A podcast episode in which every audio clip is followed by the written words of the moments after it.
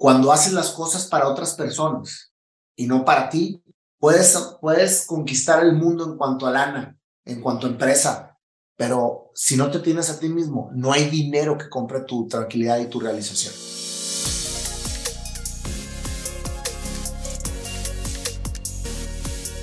Nayo, bienvenido a Factor Esencial y de todo corazón. Yo creo que sobran las palabras para vos, parcero. Creo que de admirar. Gracias por aceptar esta invitación.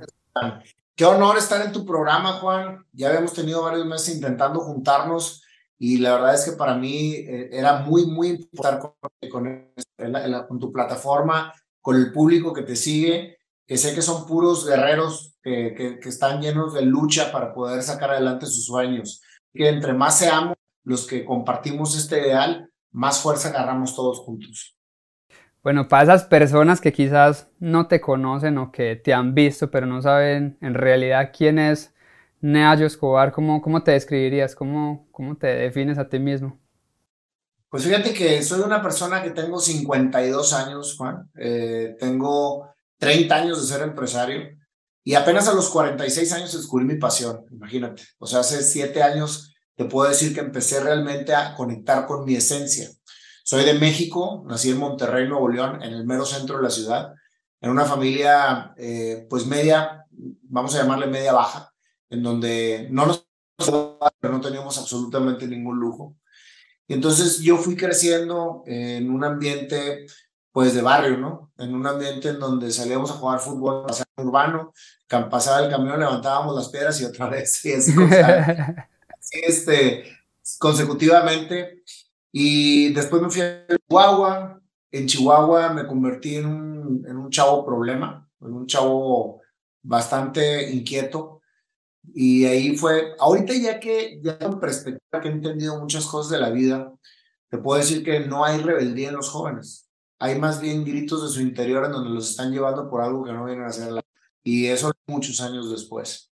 Yo soñaba de chavito a ser cantante, a ser a ser malabarista, hacer cualquier cosa Eso era precisamente a lo que yo jugaba cuando era niño y estaba en mi intimidad. Por eso le pregunto a todos mis invitados, tú si las entrevistas, no hay un invitado al que no, al que no le pregunte a qué jugabas cuando eras niño y estabas en tu soledad o en tu intimidad. Porque para mí es cuando somos estamos 100% conectados con nuestra esencia, con lo que venimos a hacer a la vida sin ninguna contaminación social. Y cuando jugamos en nuestra intimidad sin nadie alrededor, fue visualización de la vida, es una visualización de lo que venimos a hacer. Por eso hay que hacerle mucho caso a esos momentos, porque pues yo venía a estar en un escenario, ser empresario, pero la vida me fue poniendo las situaciones en las que me fue precisamente enfocando y encaminando a ser empresario. Entonces, como era un problema, Juan, en Chihuahua, me corrieron de la escuela donde mi papá daba clases, imagínate. Eh, a los, estuve más ahí, luego a los seis meses en otra escuela.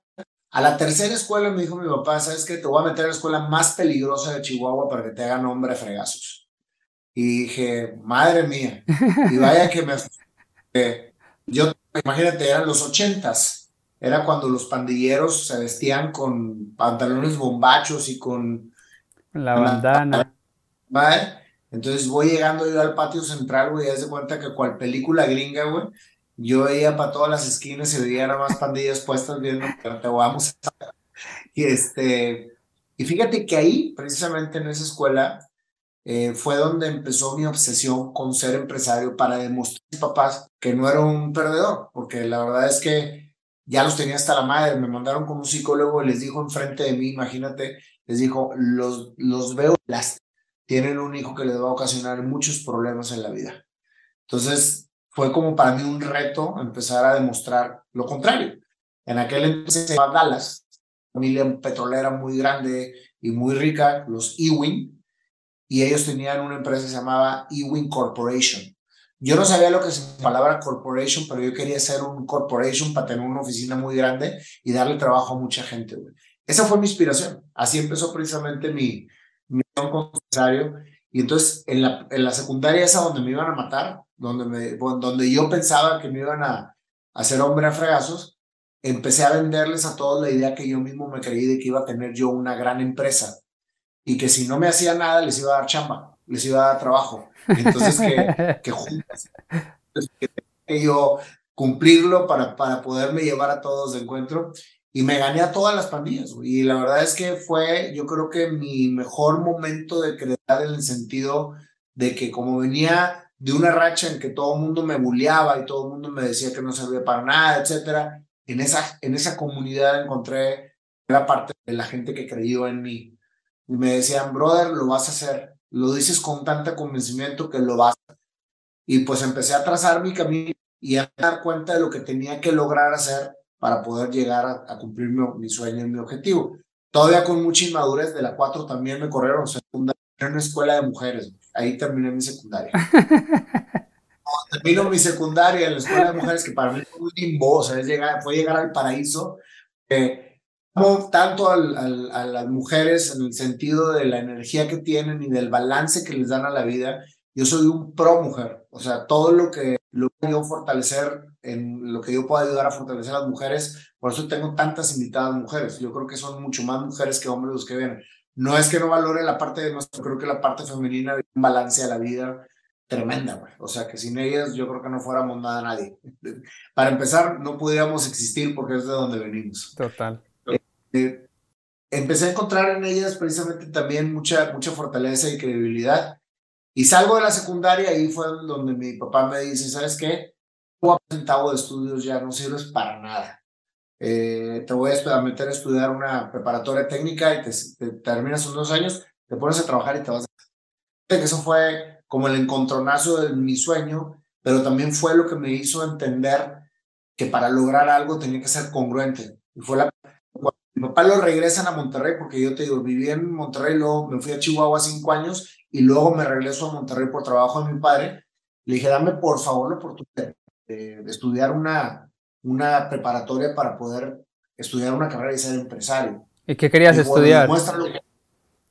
No sabía qué quería estudiar, pero yo quería carrera. No sabía que para, para, ser empresario tenía que al menos traer, traer una licenciatura o algo así. Terminé estudiando licenciado en administración de empresas. Me dieron la oportunidad. Y fíjate nada más, Juan, algo bien importante, y se lo digo a toda la gente. Cuando alguien tiene una visión clara, no hay quien lo pare. Yo la visión clara de, de, ser empresario. Entonces dije yo, pues por aquí me voy, exenté todas las materias, le demostré a mi papá que realmente sí quería esa carrera, dio la oportunidad de hacerlo. Pero mi obsesión era tanta con la claridad de lo que tenía que seguir para poder lograrlo, que dije, pues ahora tengo que trabajar. Estoy estudiando, pero tengo que trabajar para enseñarme a trabajar y ser empresario. Y mi primer trabajo fue en McDonald's. Este, fue de, hacía hamburguesas, limpiaba baños, cambiaba aceite de la hora, y mucho a hacer de todo. Y así fue cada uno de los pasos de mi vida hasta que tenía un trabajo ya muy estudiando carrera.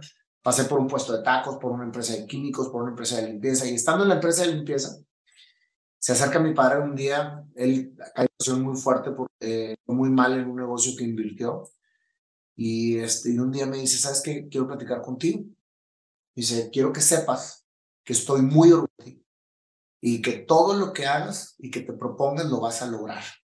Porque yo te reté constantemente para sacar lo mejor de ti. Y a lo mejor no fue, pero estoy viendo que eres un hombre de bien. Así que todo lo que te propongas lo vas a lograr. A mí me causó mucha de este, admiración porque para empezar llevábamos una relación pues de mucho choque, siempre me estaba retando, siempre me ponía los bloqueos para que no lograra las cosas y las lograra. Y, y pues los últimos tres, cuatro meses lo había visto muy deprimido y el hecho de que se acercara ahí me, dio pues mucha, mucha alegría, ¿no? Mucha, mucha, mucha paz porque finalmente me di cuenta, aunque yo todo lo que estaba haciendo lo estaba haciendo por agradarlo a él, de manera inconsciente. Muchos años después lo comprendí. Al día siguiente me voy al trabajo y cuando llego al trabajo recibo una llamada de mi madre y me dice, regrésate a la casa, tu papá está muy mal. ¿Cómo está muy mal? Me dice, regrésate inmediatamente. Entonces yo sentí una de ese calor del pecho que sientes como la adrenalina de decir algo no está bien, cabrón, algo, algo pasó. Fui rápido a mi casa y me encuentro con que mi papá se había suicidado. Le metió un balazo. Oh. Y pues fue obviamente un parteaguas tremendo para mi vida porque obviamente cuando tú eh, vives una situación tan dramática, pues solamente hay dos caminos. O ser víctima toda tu vida, para esa experiencia como una fortaleza para poder sacar adelante todos tus sueños. O sea, al momento que yo entro con él, pues obviamente estaba en un shock nervioso muy fuerte, lo veo tirado y le digo, vete en paz, no te juzgo, yo me encargo. Palabras mucho, pero mucho cuidado es decir, yo me encargo de tener una responsabilidad que no te corresponde en un momento en que no te corresponde. Sin embargo, gracias a todo eso logré muchas otras cosas, pero, pero al momento de decir yo me encargo, le dije, voy a ser empresario para que te orgulloso del cielo de mí. Al día siguiente lo enterramos, le digo a mi mamá cómo está la situación, yo tenía 21 años, mi hermano menor tenía 11 y mi hermano mayor vivía en Chihuahua y tenía 10 años más que yo, pero él estaba con su, con su tema de familia, entonces prácticamente teníamos la situación de mi hermano pequeño y yo. Entonces me dice mi mamá, tenemos un año tres meses de sustento, no tenemos un peso más. Si en año tres meses no empezamos, no empezamos a ingresar lo que requerimos para vivir, vamos a tener que vender la casa para, pues, para seguir viviendo. Y el yo me encargo y de haberme yo comprometido, o sea, no, no podemos vender la casa porque Adrián, mi hermano, no puede sufrir otro, otro abandono más de porque pues, había crecido y tenía sus amigos. Entonces le digo, vamos a sacar adelante esto a como de lugar. Le llego con una propuesta, un business plan que, que, que, hice con un amigo a mi mamá una semana después. Eh, ella se fue a Chihuahua, estuvo un rato allá y regresó y ya planteamos el, el negocio y puse una, una compañía de uniformes industriales. Mi primer negocio como que eh, de manera formal. Ya serio. Ya serio, pero sin dinero porque en realidad tenemos muy, poca, muy poco billete. Entonces, un año, tres meses para poder acabar el proyecto y, empezar a ganar dinero, que era lo que yo creía que iba a suceder, pero al año nos fue mal. O sea, no pudimos ya más capital para poder seguir creciendo. Se me juntaron la tormenta perfecta. Yo traía un carrito, un, carrito X11 Chevrolet y no terceros, pérdida total. Literalmente me quedé en la calle sin un centavo ni siquiera para agarrar el teléfono y hablar que vinieran por mí, porque en aquel entonces no había celulares. Llega mi brother, que fue con el, con el que yo trabajaba en Quality Services y que fue con quien viví yo cuando, cuando pasó lo de mi papá mientras que mi mamá estaba en Chihuahua. Me dice, mañana será otro día, vamos a ver qué hacemos. Al día siguiente me invitan a la oficina, me voy en camión porque no tenía carro y me ofrecen abrir precisamente el proyecto que fue una mensajería. En México el correo es muy malo. Entonces tenía todo, había una gran necesidad de privadas que entregaran los sobres y los estados de cuenta bancarios y toda la correspondencia, porque el correo nunca llegaba a tiempo. Se vio esa necesidad, dije, pues va, pero podemos pagar. O sea, te invitamos de socio industrial, tenemos nada más para comprar cuatro motos y te podemos ayudar para los camiones, pero tú tienes que prácticamente hacer todo. Casa le digo a mi mamá, oye, pues voy a, hacer, voy a seguir mi sueño de ser empresario, pero, pero no hay sueldo y, y pues me vas a tener que estar prestando el carro para ir a vender y o a, tita, o a ver cómo le hago. Y me dice mi mamá, ahí nos quedan tres meses nada más. Yo confío en ti, pero si en tres meses no sucede algo, y mi mamá estaba en frío, demostraciones de Stanhome, o sea, estábamos en conjunto tratando de sacar adelante la situación.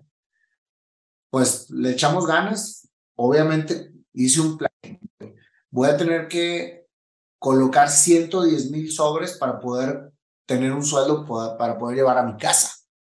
¿Cómo le voy a hacer? Pues hicimos un plan de negocio, un plan comercial y me salía a vender en la mañana y luego me salía a distribuir este, las rutas, etcétera. Todavía no teníamos trabajo, contraté a tres mensajeros para una en una moto y el primer mes logramos colocar 3.600 sobres, o sea, 3.600 y yo, madres, güey, ¿cómo voy a llegar a...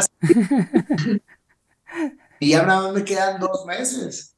Oye, pues al siguiente mes no dejamos de talonearle y cae un cliente de 112 mil que era el Entonces me dice, ¿están, pueden, pueden hacerlo? ¿Lo pueden? Sí, sí, sí, no pasa nada. Y, nos embarcamos con ocho motos más y contratamos más.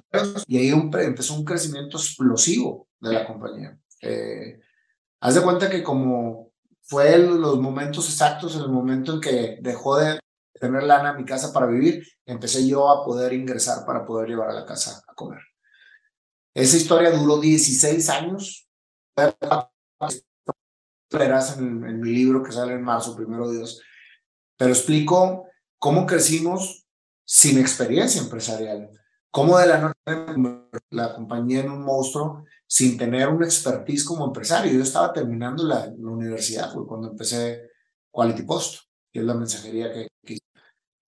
Pasa el tiempo, quebramos dos veces, la sacamos adelante otra vez, llegó mucha gente, y cuando al, al cumplir 16 años con la compañía, ya que tenía absolutamente toda mi vida arreglada económicamente y de haber logrado ese sueño corporation, pero era Quality Post, pero era lo que yo había soñado, o sea, una empresa muy grande. Pues imagínate cuando, cuando yo tomo la decisión de, de vender, porque yo o sea, decidí vender mi participación, porque no tenía, no tenía, sentí un vacío interno, o sea, no, no, no estaba conmigo. Tenía todo, pero no me tenía a mí. Y por más, más contento que estaba con todos los logros y era una empresa divina, estaba hermoso todo, no me sentía completo mismo. Y entonces, cuando decido eh, vender mi participación, hablo con mi esposa y le digo, ¿sabes qué? Yo no me veo aquí envejeciendo. Hay algo en mí que no me, que no me, no me, no me termina de convencer. Me dice, yo te apoyo, adelante. Si tú quieres vender, decir, visualices que ahorita pues eres socio de una empresa de 3.500 personas que entregan más de 15 millones de sobres al mes y que mañana vas a estar quizás sentado en, un escritorio sin, sin tener todo esto que tienes ahorita. Digo, viéndolo, visualizo y me la me dice, adelante, yo te apoyo al 100%. Y ahí empezó toda la transición de, de la compraventa. Y le digo a Mauricio, que sigue siendo Little Brothers, le digo, compadre, pues voy a vender. Me dice, oye, tienes 39 años, cabrón. No somos nada fuera de Quality Post. Y ahí me pegó en el ego otra vez. Digo, sí, yo soy Leonardo Escobar y voy a volver a pegar un home run y la madre. Y entonces salgo y, abrimos una compañía, éramos tres, nos salimos, se queda Mauricio solo y nosotros abrimos la compañía actual que tenemos, que es BSX Trading Company, que es una compañía que empieza con la visión de tienen fabricantes mexicanos y llevarlos a tener productos exitosos. Así empieza todo, desarrollo de productos. Nosotros desarrollando los productos, ahorita le vendemos a, todo México y aparte de, de fuera de México estamos en Estados Unidos y en Centroamérica. Y pues obviamente fue otro boom. El ego volvió otra vez a decirme, lo estás haciendo bien, eres un fregón, ya volviste a demostrar Íbamos muy bien hasta que cumplo 46 años. Y ahí fue un parteaguas en mi vida. Ahí me doy cuenta y conecto con ese niño que jugaba a ser cantante, con el que quería un escenario. Y digo yo, es que es por ahí. Yo quiero cantar. Soy amigos me estás pero bien loco, güey. En tu vida has cantado. Yo soy músico de, de empírico, tocaba teclado, pero yo nunca había cantado. Y aparte mal, nunca había cantado. Entonces me decían, es que cantas muy mal, no lo hagas, cabrón. yo, le digo a la, gente que cuando decidan hacer algo disruptivo, le pregunto todo lo que quieran hacer, no a la gente que los ama. Porque cuando lo hacen con la gente que los ama, le van a decir que no lo haga. Claro. Por, por cuidarlos. Porque tienen miedo a que se burlen de ellos. Pero pregúntele a alguien que sí lo haga bien. Entonces, después de como 25 críticas de gente directa que me llegué con la maestra de canto, es una cubana, y le digo, dime por favor si tengo o no futuro para cantar. Pues me hace la prueba y me dice, cantas muy mal, cabrón. Pero tienes oído. Y si lo agilizas, y si te capacitas, y si educas la voz, puedes llegar a cantar bien. Yo nunca me imaginaba dónde me iba a llevar el canto. Juan, porque pues a los 46 años como volverte a rockstar como que no está muy, o sea, no, no hay muchas posibilidades, pero yo estaba y entonces empiezo a cantar. Y antes de saber cantar, le digo a mi, a mi foursome de, de golf, oye, ¿tú qué tocas, güey? ¿Tocaste algo en algún? No, he tocado la batería y hicimos una banda, güey. Y a los tres meses estábamos tocando en la posada del club de golf y la gente fue precisamente a decir, quiero estos güeyes a ver qué van a hacer, porque no saben cantar. Y en el momento que agarro el micrófono, güey, pongo en el escenario con toda la gente viéndonos y esa realización que sentía cuando jugaba y era niño y, y ponía mis monos a verme cantar. Dije, puta, cabrón, esta realización no la había sentido en como empresario.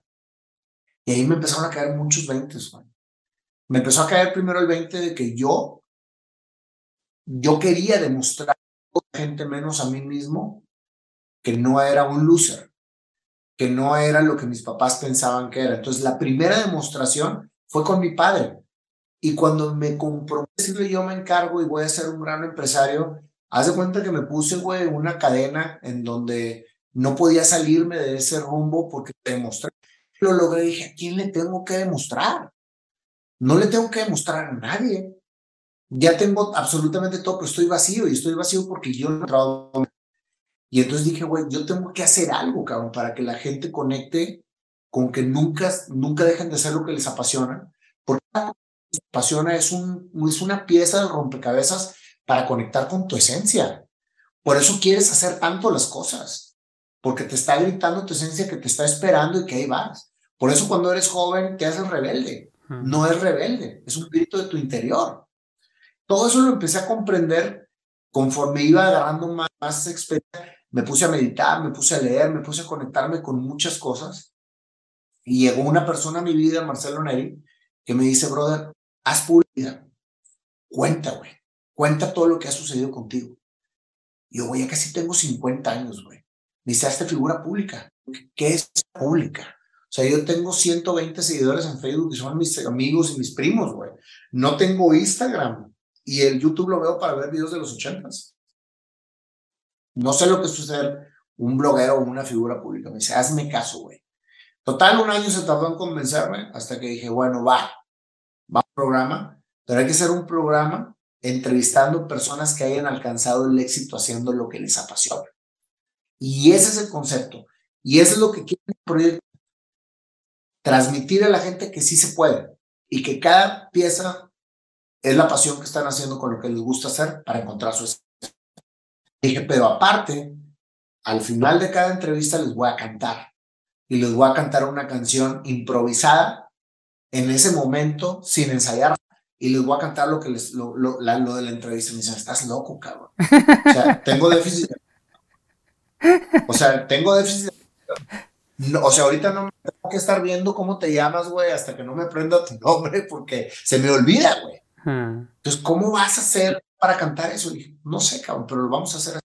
Dice, ok, habla con tu familia. Habla con tu familia y diles que te vas a hacer figura pública. Yo, bueno, o sea, junto a mi familia, puro, un huerco de 20 años, otro de 17, otra de 15, y mi esposa, les digo, esta junta familiar es para avisarles que me voy a hacer pública. Y me voltearon a ver como que, ¿qué tiene este güey, cabrón? O sea, pues dale, papá. Es que acuérdense que si yo me vuelvo figura pública, usted ser figura pública. ¿Están de acuerdo? Estamos de acuerdo, como que no me creyeron. Pues dale, pues va. Empezamos el programa con una producción. La verdad es que este, dije, si vamos a hacer bien las cosas, vamos a hacer bien las cosas. Entonces, cámaras, eh, luces, todo el rollo. Y nadie quería venirme al programa. Me decían que era un payaso, que cómo, cómo, cómo iba a entrevistar yo si yo no era entrevistador. Y no sabían que les iba a cantar. Entonces, aparte, como que. Pues, brother, el panda, güey, que es un güey que trae.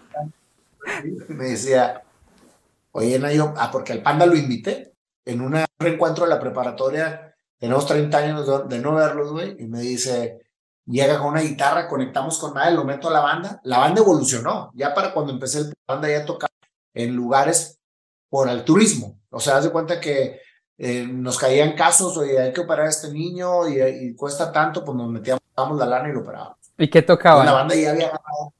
¿Eh? ¿Qué tocaban? Tocamos todavía. ¿Pero qué tocan en la banda? ¿Covers o música propia tuya? Ya ahorita ya propia, porque nuestro disco sale en marzo junto con el libro. Eh, hicimos un género que lo bautizamos como Happy Rock. Estés como estés, bueno, esa, es, la idea. Y ahorita tocamos covers, covers de los, de los 80 pero muy arreglados a nuestra manera. De hecho, acabamos de tocar el miércoles. Eh, gracias a Dios, bastante trabajo con la banda. Y le digo a Panda, pues, güey, súbete tú, güey, porque no tengo invitados, güey. Tú vas a ser mi invitado y él, y él iba a tocar. Porque se mete con la guitarra a tocarle al, al invitado y yo canto. Imagínate nomás la escena, güey. O sea, yo te entrevisto una hora y de repente entra un gordito con una guitarra, por eso le decimos el panda, y el güey, ah, pues mira, pues por lo que oí, y, y empieza a tocar acordes que yo no sé ni siquiera qué ritmo me va a tocar, güey. Y entonces yo empiezo a hacer una canción de toda la entrevista. Bye. Llevamos 220 entrevistas ahorita con 219 canciones, nomás me faltó una. este, entonces, y empezó el programa y paralelamente eh, hacíamos cápsulas entrevistándome como a mí sin que se diera la contar mi vida. Y entonces a las tres semanas se hizo viral la primera cápsula, güey, en Facebook, me acuerdo, porque yo platiqué de, de, fuimos un grupo de amigos empresarios de viaje y yo les decía, güey, ¿para qué quieren hacer más lana, güey? Mejor pónganse a, disfrutar lo que ya hicieron. Y entonces me decían todos, me contestaron, no, pues es que queremos dejarle algo a nuestros hijos. ¿Qué te dejaron a ti? La verdad es que a la mayor parte no nos dejaron nada. Mejor déjales amor, déjales acompañamiento, vive con ellos, vive con tu esposa y disfrútalos. Pues la cápsula se hizo viral, cabrón, entre las cosas. Porque decía, mira, cabrón, este güey tiene la razón este, él dice que trabajes menos y que disfrutes más. Y los empresarios me decían, no, no me eches la esposa. Y total, llegó a 5 millones de personas en tres días en Facebook. Entonces, para mí eso era una barbaridad porque tenía 120 seguidores, güey. Entonces, aquí hay algo que, es, que va a, a, tronar con mal. De ahí empezamos a agarrar vuelo. Y realmente el programa estalló en marzo del 2020. Y no me lo vas a creer, Juan fue cuando quebramos como empresa, güey. O sea, BSX tuvo un quiebre fuertísimo en el 2020 con la pandemia, con la no. Y literalmente quebramos. Ya ahorita, gracias a Dios, ya la estamos sacando adelante con mucho esfuerzo para, pues, para recuperar todo el patrimonio, porque me quedé en la... Todo lo que me habían dado por mi empresa, todo lo que habíamos hecho, haz de cuenta que me dijo Diosito, ¿quieres vivir de tu pasión, cabrón? Pues órale, güey, ahí te va. Ahí te va. Y, y la verdad es que ha sido toda una aventura que me tardé otras tres horas en platicarte todo lo que sucedió en, este, en, esta, en esta etapa, pero fue un renacer, güey. Renacer que me enseñó a que volver a vivir al día y saber que todavía podía era precisamente el renacimiento de mi creatividad. Y empezó a este tema tremenda. Marzo del 2020 eh, empezamos a monetizar por primera vez en Facebook porque no habíamos monetizado ya que era un, un proyecto altruista y cápsula de la pandemia que en tres días llega a 120 millones de personas a nivel mundial. Entonces fue una locura y empezamos ahora sí a agarrar un vuelo tremendo este tema de, de las redes sociales. Empiezo a dar conferencias, empiezo a dar talleres, eh, me contrata una agencia donde hay puro talento chavo, haz de cuenta que yo soy aprendiz, güey, tengo puro ¿No? Y afortunadamente ahorita eh, estoy muy en carrera, sigo dirigiendo la compañía. Pero el resumen de todo esto es que cuando haces las cosas para otras personas y no para ti, puedes, puedes conquistar el mundo en cuanto a lana, en cuanto a empresa, pero si no te tienes a ti mismo, no hay dinero que compre tu tranquilidad y tu realización. Así es. Entonces, por eso ahorita creo que me siento en una de las etapas más más fregonas de mi vida, más realizada. Estoy haciendo lo que hacer, viviendo lo que me gusta hacer. Y por eso ahorita estoy más que convencido de seguir transmitiendo este mensaje a toda la gente, que es un mensaje, cada vez que viene a mi entrevista, nos deja una historia de que sí se puede. Cada cosa que estoy haciendo, que estoy escribiendo, que estoy tratando de transmitir, es para que la gente vea que puede y que conecte con esta historia o con lo que me vienen a platicar la gente para poder seguir adelante con nuestros sueños.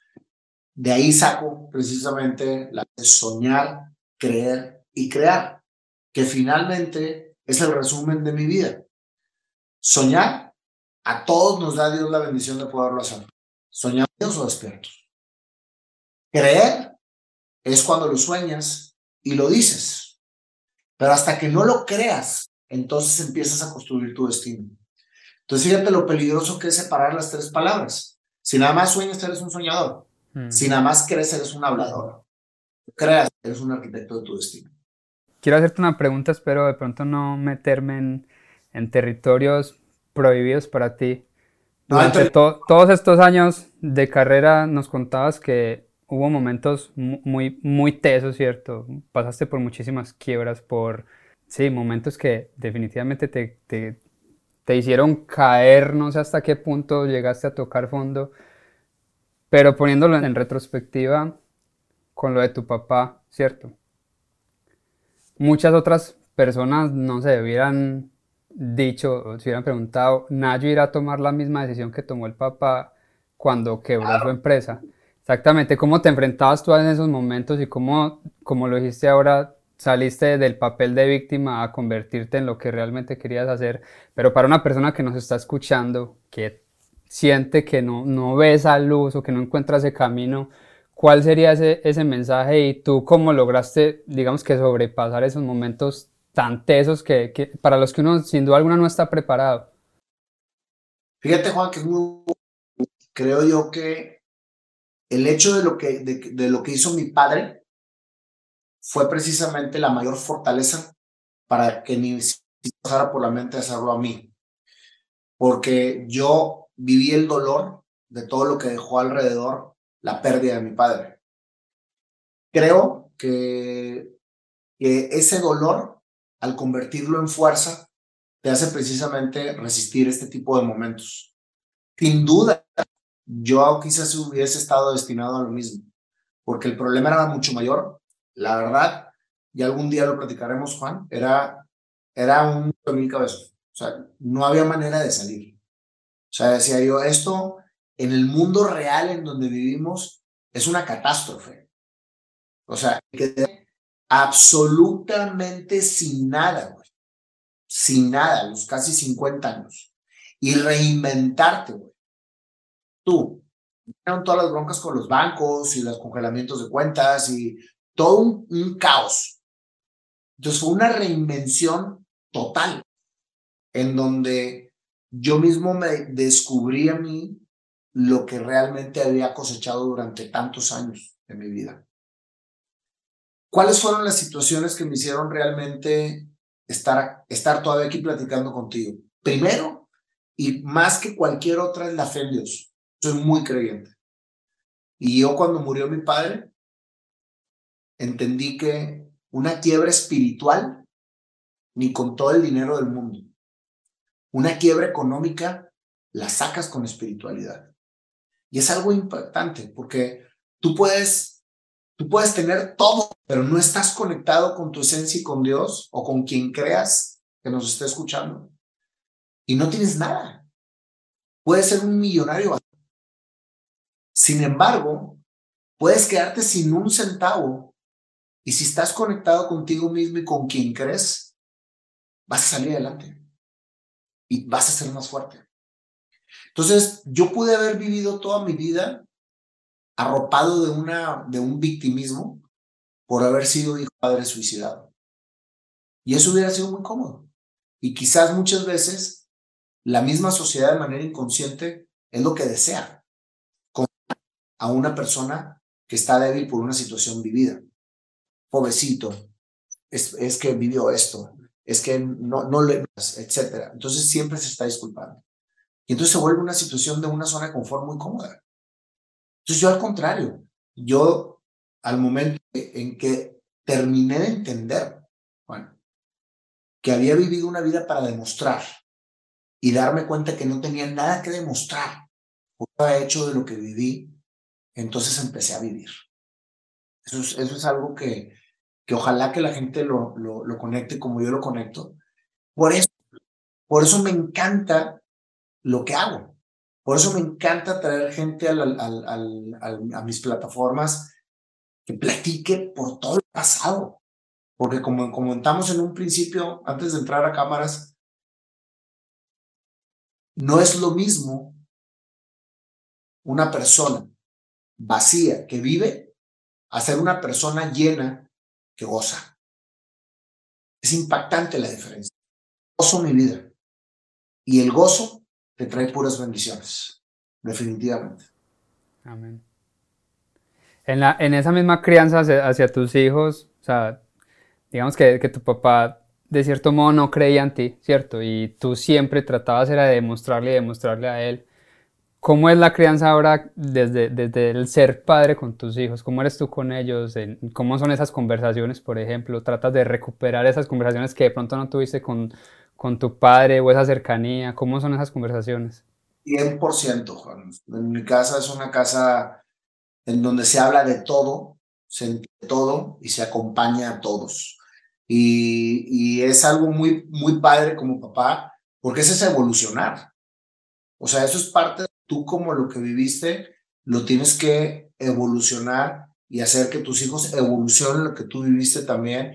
Y eso se trata la vida, de ir evolucionando de generación.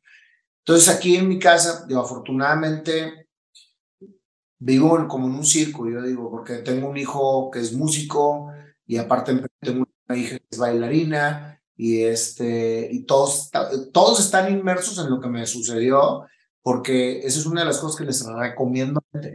Traen una bronca, platiquenla en familia, para que ellos entiendan lo que estás viviendo. Yo les dije, quebramos, no sé lo que va a suceder, y todos se pusieron a jalar. Todos buscaron. Y ahorita, afortunadamente, gracias a Dios, nunca nos faltó nada, porque todos estuvimos mecanizados para poder hacer más. Desde llorar, perdimos todo. La verdad es que el hecho de que puedas realmente tener la confianza de transmitir la comunicación familia cambia todo el contexto. Y yo creo que es una de las cosas que también me dio mucha fortaleza. ¿Cómo les voy a decir a mi familia? Que todo va a estar bien. Que no, que no se preocupen si a mí me está cargando el payaso y al día siguiente les hago con que me maté. O sea, imagínate nada más. O sea, es algo muy fuerte. No, tu pregunta. O sea, la verdad es que es, es muy importante tener siempre consciente qué es lo que quieres realmente dejar a la gente contigo. Total, y sabes que escuchando decirte lo que, lo que acabas de decir, valga la redundancia, viendo una entrevista a un, creo que era un psicólogo psicoanalista en las entrevistas que hace el BBVA en España, y era una conversación con jóvenes, y los jóvenes le decían eso, que era porque siempre los papás les están preguntando cómo se sienten ellos, pero cuando uno al papá le pregunta cómo te sientes, el papá siempre está tratando de voltear la pregunta para no responder realmente lo que está sintiendo por dentro. Y yo creo que a veces, muchas veces eso nos pasa como jóvenes. Por eso muchas veces esa confianza como que se rompe. Porque, o sea, yo te estoy diciendo todo lo que estoy sintiendo. Te estoy diciendo que en el colegio me están haciendo bullying, que me estoy sintiendo mal, que voy mal en matemáticas, pero yo te pregunto a ti cómo estás en el trabajo y me cambias la pregunta. Vienes triste, pero no me dices por qué. Entonces, cuando nos, cuando estás diciendo tengan esa conversación porque es una conversación real que hace falta, que hay que tenerla en la mesa juntos para que todos entiendan por lo que estamos pasando. Creo que eso es lo que hace que esa familia se construya y haya una como que verdad absoluta en la mesa. Bonito eso, me parece súper teso. hermano. Fíjate que ahorita precisamente estoy grabando un podcast con mi hijo, tiene 22 años, es lo que los hijos no le, no le cuentan a sus padres que es puras, puros eh, que no se atreven a platicar con los padres ni que los padres se atreven a platicar con los hijos. Entonces, la verdad va a ser un hitazo porque creo que hay un padre, entre padre e hijo, que va a ayudar a que otros padres e hijos se conecten y otras padres e hijas se conecten. Este, y es precisamente por lo mismo. Todo unido que, estamos precisamente ahorita eh, haciendo, o sea, creando, es justo precisamente para transmitir lo importante del positivismo.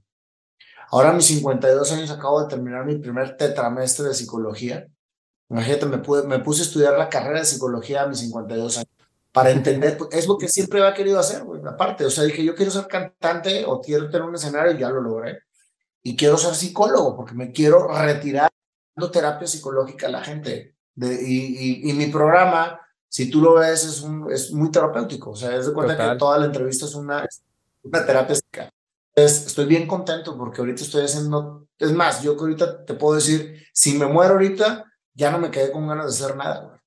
Y eso es fantástico, porque todo lo que haces ya es ganancia. Yo creo que esa es la plenitud absoluta. Yo creo que ese es el sentido de la vida ese es el sentido de la vida que, el que hablaba Víctor Frank en el, en el libro. El hombre en busca del sentido. Así, es. Para ir terminando, ¿cuál sería ese invitado que te hubiese gustado tener, por ejemplo, en el programa que ya partió a otro plano terrenal? A otro plano que ya no es terrenal. Fíjate que, qué buena pregunta. Yo tuve un maestro de, de, guitarra muy reconocido en México, un gran jazzista, Oscar, le decían Oscar Sensei. Programado, ya íbamos a tener la entrevista y se nos fue en el COVID. Fue una de las personas que tuve, que, que, hubiese tenido con gran honor en mi entrevista. Otro es Acel, que es un cantante colombiano, digo, es un cantante mexicano que canta música colombiana o que cantaba música colombiana, muy famoso acá en México, que yo lo admiraba mucho y me fue. Fueron, que tenía lista y que antes de que, de que pudiese entrevistarlo se me fueron. ¿Cuál fue el último que dijiste que se fue la señal? Celso. Celso Piña, claro, súper, era súper conocido. Un mexicano que canta música colombiana. este, sí, pero fíjate que fuera de ellos, Afortunadamente, ahorita tengo 160 personas en lista de espera, amigo, este, para ser entrevistados. Leo absolutamente todos los mensajes que me mandan en redes. Ahorita ya tengo más de 4 millones de seguidores en, todas mis redes. Y de ahí salen las historias. De ahí salen precisamente. La mayor parte de la gente que entrevisto no es gente famosa, es gente con grandes historias. Hmm. Tengo también gente muy famosa que, que, que tiene una vida muy, muy, muy, muy. Y con una. O sea, el requisito es ya lograste el éxito haciendo lo que, lo que te apasiona, no que estás en el hoyo y quieres salir, no, ya lo lograste, ya, y eso es precisamente el tema. Como te comenté, estoy sacando el libro, eh, ya lo terminé, estamos ahorita en los últimos detalles, y el libro va conectado a la música. Haz de cuenta que cada uno de los capítulos te lleva con un QR a la canción compuesta para ese capítulo. Entonces, toda la parte de, de las conferencias, de la música y del libro están, están conectadas. La conferencia que estamos produciendo para el siguiente año es una conferencia que tiene música original y, este, y se puede hacer en vivo también, o sea, con músicos en vivo. Entonces, tenemos muchas, muchas cosas el siguiente año, primero de dos, y espero estar en Atlanta, cabrón. Espero estar en Atlanta, que es una ciudad hermosa, con, llena de latinos, y yo quiero recorrer todo Estados Unidos platicándole a todos mis compatriotas latinos que, que son unos fregones y que se puede y que no dejen nunca hacerlo. Vamos a soñarlo, vamos a creerlo, vamos a hacerlo. Así es. Ya para terminar, ¿cuál es tu factor esencial? Cuando hablamos de factor esencial, es esa esencia que quieres dejarle al mundo una vez parta ya este plano terrenal. Es que es esa, soñar, creer y crear. incluso así se llama mi libro, así se llama mi disco, así se llama todo. Soñar, creer y crear. Las tres juntas es el Así que háganlo, no se queden ni en soñar ni en creer. Créanlo, o sea, crearlo, de crear. Amén. Nayo, de todo corazón, mil y mil gracias por aceptar esta invitación, por, por ser tú. Yo creo que eso es lo que, lo que más hace falta en este mundo, ser. A veces andamos siendo lo que no somos o siendo lo que quieren los demás que seamos. Y yo creo que ya simplemente eres y eso es lo que te ha permitido conectar con tanta gente y tantas personas que realmente te, te admiran y te respetan. Y yo creo que ganarse esa, esa admiración y ese respeto es muchísimo más bonito que toda la fama del mundo, que todo el dinero del mundo, porque creo que no tiene sentido si, si se está vacío por dentro y escucharte hablar creo que da muestra de, que realmente estás lleno y de que estás haciendo lo que realmente amas hacer. Entonces, gracias por, por ponerlo a disposición de todos nosotros. Yo creo que se necesita coraje para hacer lo que has hecho y qué bonito que, que hayas aceptado esta invitación. Hombre, compadre, es un honor para mí que me hayas invitado a tu programa. Emanas paz, Juan. lo que transmites tú es paz. Lo que transmites tú es esperanza. Así que los chavos necesitan esa actitud positiva en las redes para que podamos transmitir información que los haga seguir creyendo. Tú lo haces muy bien.